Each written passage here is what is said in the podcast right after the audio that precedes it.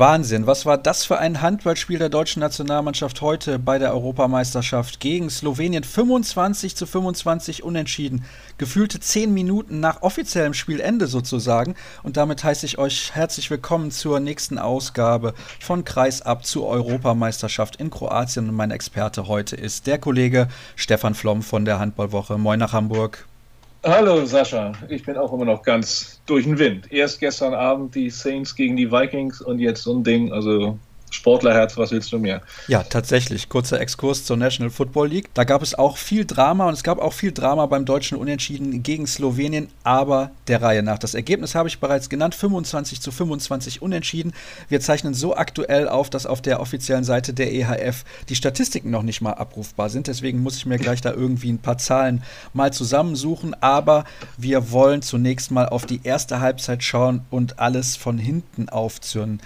Ja, Stefan, das war, da müssen wir ehrlich sein, von der deutschen Nationalmannschaft in der ersten Halbzeit nichts. Im Angriff nicht durchschlagskräftig, beziehungsweise die Chancen auch nicht ausgenutzt und in der Defensive keine Mittel gefunden, vor allem gegen Mia Sarabetz. Genau, also was der kleine Kieler, wie der die deutsche Abwehr auseinandergenommen hat, das war eine wahre Wonne. Umso erstaunlicher für mich, dass, gut, es ist das Mismatch, der kleine Wendige gegen den großen Bulligen, aber trotzdem, das hätte man viel besser verteidigen können, viel besser verteidigen müssen. Dann kam auch noch erschwerend hinzu, dass es ja in der ersten Halbzeit seitens der Deutschen überhaupt keine Torwartleistung gegeben hat. Beim Stand von 12 zu 7 wurde eingeblendet, dass die Effektivität der deutschen Torhüter bei 8 Prozent gelegen hat. Aber auch das ist ein Wert, mit dem man keinen Blumenpott gewinnt in Kroatien. Ne? Dann kamen die drei verworfenen sieben Meter in der ersten Halbzeit dazu. Gut, Christian Prokop wird in der Halbzeit dann sicherlich die richtigen Worte gefunden haben, mit Kampf und mit meines Erachtens auch sehr viel Glück und auch einer aus meiner Sicht, so wie ich es bisher gesehen habe, absolut unverständlichen Entscheidung dann hat Deutschland den Weg dann zurückgefunden. Was ich von Christian Prokop sehr mutig fand, war, dass er schon vor der Halbzeit auf den siebten Feldspieler gesetzt hat, um eben tatsächlich die Tore zu erzwingen. Sprechen wir zunächst mal noch ein bisschen ausführlicher über die Defensive, gerade in der ersten Halbzeit, weil es dann ja hinten raus deutlich besser funktioniert hat. Du hast gerade dieses Mismatch schon angesprochen. Sarah Betz ist klein, der ist wendig, der ist flink, der ist sehr spielintelligent, aber diese Mannschaft kennt den doch aus der Bundesliga. Die haben alle schon mal gegen den gespielt, die ja. wissen genau, wie der sich bewegt. Das muss besser verteidigt werden. Da gibt es kein Wenn und kein Aber.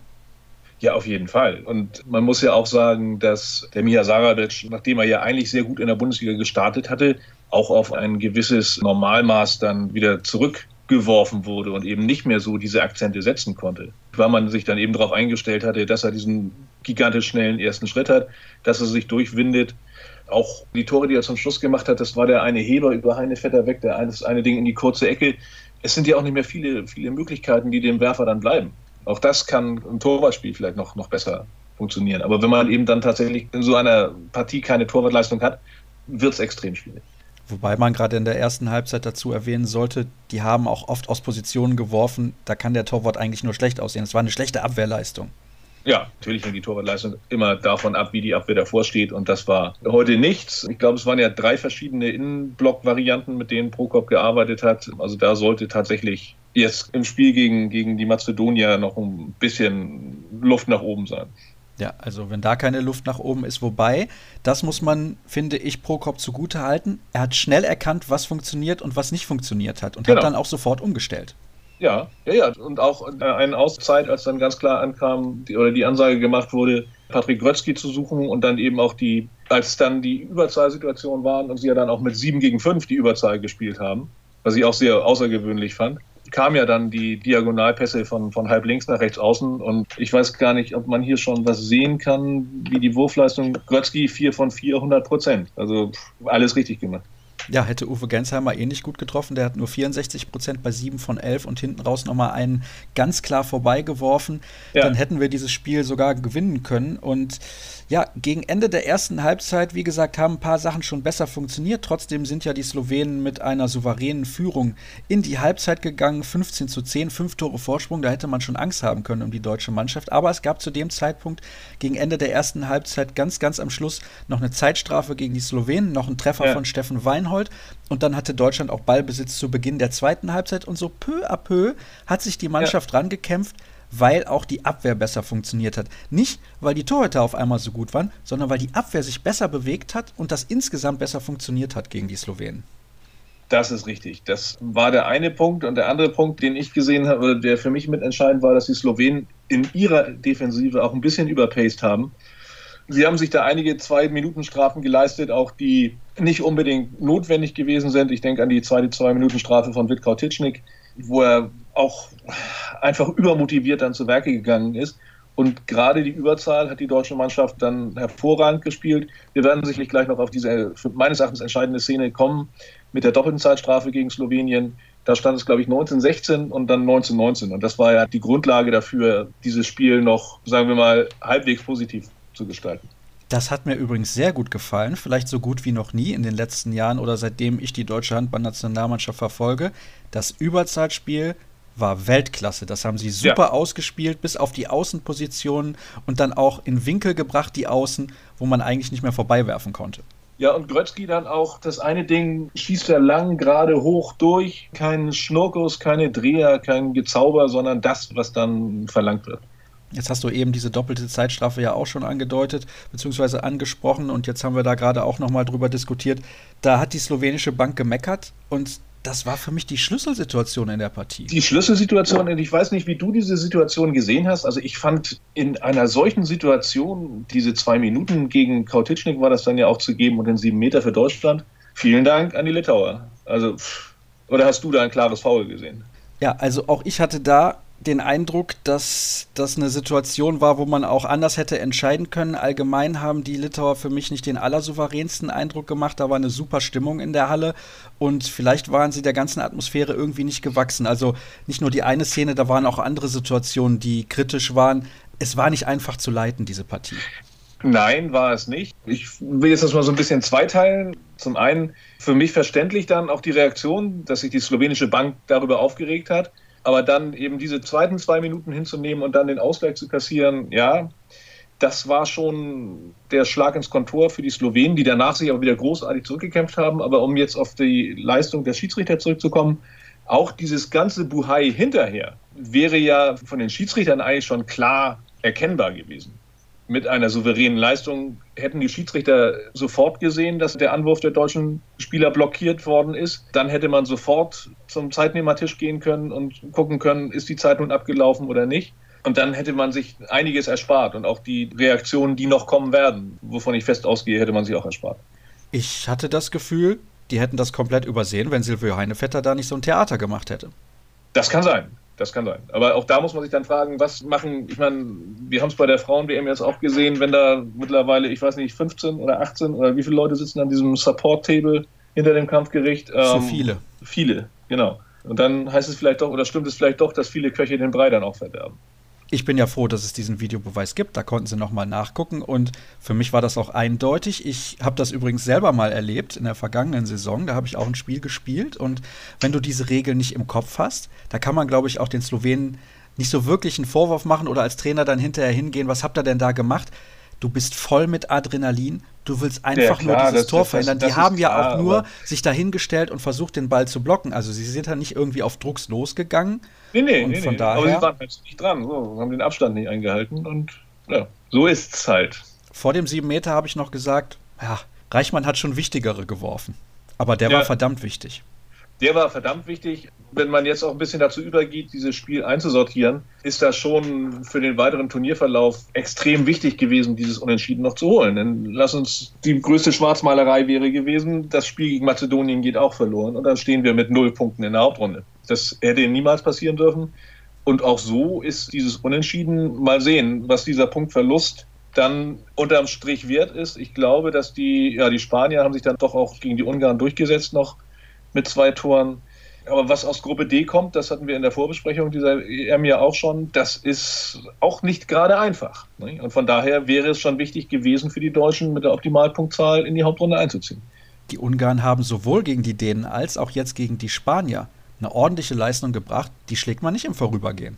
Nee, nee, auf gar keinen Fall. Und die Mazedonier auch nicht. Also gerade kann mir vorstellen, dass also ich fand die Stimmung war schon toll, nicht ganz so überragend wie gestern bei Kroatien gegen Island, wo ja auch während des gesamten Spiels, glaube ich, in der zweiten Halbzeit die Musik gespielt wurde, was der Björkvin Gustafsson ja wohl auch dann irgendwann mal lauthals mokierte. Aber gegen die Mazedonier, das ist auch eine harte Aufgabe, die da noch auf die deutsche Mannschaft wartet. Es könnte also tatsächlich sein, dass Mazedonien mit 4 zu 0 Punkten in die Hauptrunde einzieht. Das wäre schon sensationell. Zwei Sachen das möchte ich auf jeden Fall noch thematisieren. Ja, kannst du dich gerne auch noch zu äußern, wenn du möchtest. Ja, also das wäre, wäre schon sensationell, aber ich hoffe und, und so schätze ich Christian Prokop dann auch ein, dass er die Lehren aus diesem Spiel ziehen wird. Und er hat keine Einsatzminute gegeben. Steffen Feeth. Das hat mich sehr überrascht. Ja, es wurde da ja auch gemutmaßt, ob es da vielleicht eine Verletzung gegeben hat, aber hm, mal gucken ob da was gewesen ist oder ob er eben tatsächlich dann auf Weber und Drucks so gesetzt hat. Ich weiß es nicht. Also ich war überrascht. Es kann ja eigentlich nur eine Verletzung sein. Nur dann ist die Frage, ja, warum der überhaupt noch bei der Mannschaft ist. Ich halte ihn für einen sehr, sehr wichtigen Spieler. Ein Spieler, der der Mannschaft auch eine andere Dimension gibt von der Halbposition. Er ist wurfstärker als Drucks und ja. er hat mehr Erfahrung als Weber und er hat mehr Übersicht als Kühn. Also der ist so ein Mix aus allem und der kann sehr viel. Ja, aber er braucht ja die, ich glaube, er braucht ja die Atmosphäre, in der er sich dann wohlfühlt. Das hat man ja in seiner bisherigen Laufbahn auch gesehen. Wenn es flutscht, dann flutscht Und genauso kann es eben dann auch mal nicht funktionieren.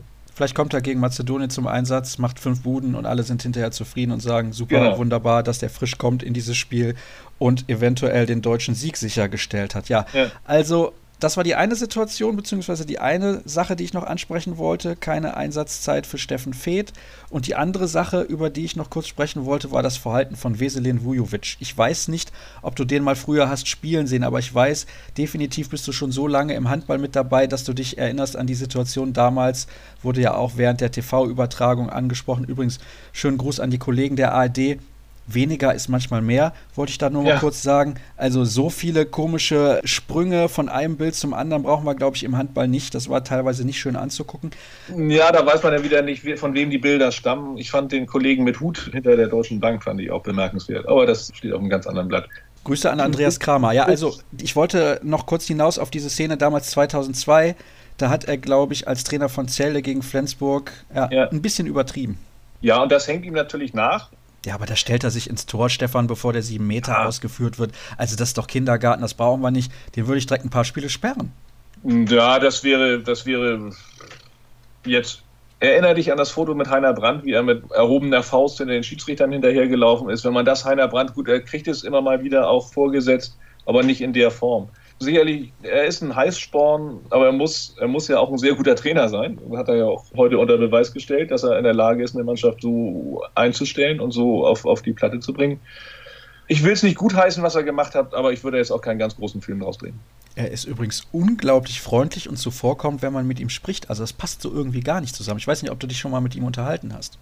Nee, habe ich nicht, aber das, das gleiche gilt ja wohl auch für den Seher Rutenka, der ja auch auf dem Spielfeld ungenießbar gewesen ist, aber im Nachgang auch ein sehr zuvorkommender Mensch sein soll.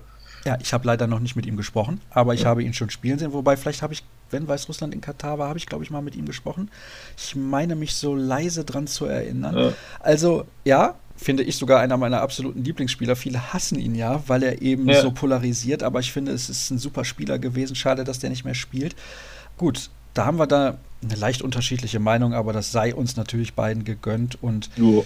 dann würde ich sagen, schauen wir noch kurz auf die Spiele, die noch ausgetragen werden, denn es startet dann um halb neun das Spiel Mazedonien gegen Montenegro, so wie Montenegro sich im ersten Spiel präsentiert hat, gehe ich ganz schwer davon aus, dass Mazedonien sich da durchsetzen wird. Und dann wird das, Stefan hat es auch schon gesagt, eine sehr schwere Aufgabe für Deutschland gegen eine mazedonische Mannschaft, die dann mit unglaublich viel Selbstvertrauen kommen wird, aber auch Und ich glaube, noch mit noch mehr ne? Publikumsunterstützung, weil das ist der Gedanke, der mir, glaube ich, vorhin so ein bisschen durchgeflutscht ist weil ich fand die Halle nicht überragend voll. Es war eine überragende Stimmung, aber nicht, nicht überragend voll. Und wer weiß, ob die Mazedonier dann doch noch ein paar Onkel und Tanten mehr mitbringen. Wobei natürlich Ljubljana als Hauptstadt von Slowenien auch nur eine Autostunde entfernt ja. ist von Zagreb. Ja. Und dann spielen gleich übrigens noch die Tschechen gegen die Dänen. Seht es mir nach, wenn ich da in dieser Ausgabe nicht mehr drauf eingehe. Ich finde es wichtiger und deswegen die Aktualität auch. Wir zeichnen sofort nach dem Ende des Spiels der deutschen Mannschaft auf dass wir dann in der morgigen Ausgabe diese Ergebnisse bewerten. Stefan, herzlichen Dank, dass du mit dabei gewesen bist. Das soll es gewesen Sehr sein gerne. für die heutige Ausgabe von Kreisab zur Handball-EM in Kroatien. Alles weitere gibt es unter facebook.com slash kreisab, bei Twitter at kreisab.de und bei Instagram sind wir auch zu finden unter dem Hashtag Kreisab. Morgen hören wir uns wieder. Bis dann.